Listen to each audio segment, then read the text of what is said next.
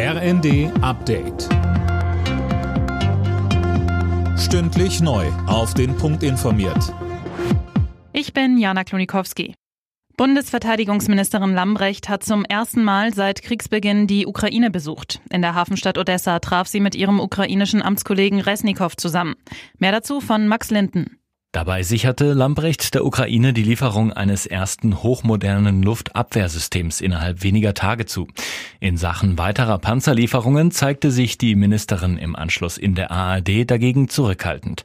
Da dürfe es keine deutschen Alleingänge geben.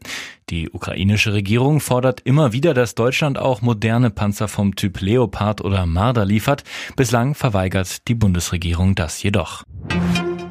Der ukrainische Präsident Zelensky hat die Rückeroberung weiterer russisch kontrollierter Gebiete angekündigt. Zuvor hatte das russische Verteidigungsministerium den Rückzug seiner Truppen aus der strategisch wichtigen Stadt Lyman bestätigt, wegen der Gefahr einer Einkesselung.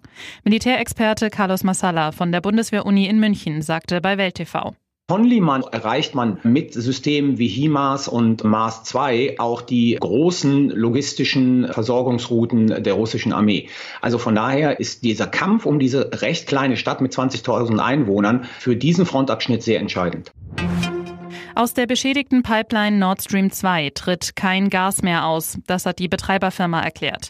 Bundesinnenministerin Faeser hat unterdessen in der Bild am Sonntag eine gemeinsame Untersuchung der Lecks mit Dänemark und Schweden angekündigt.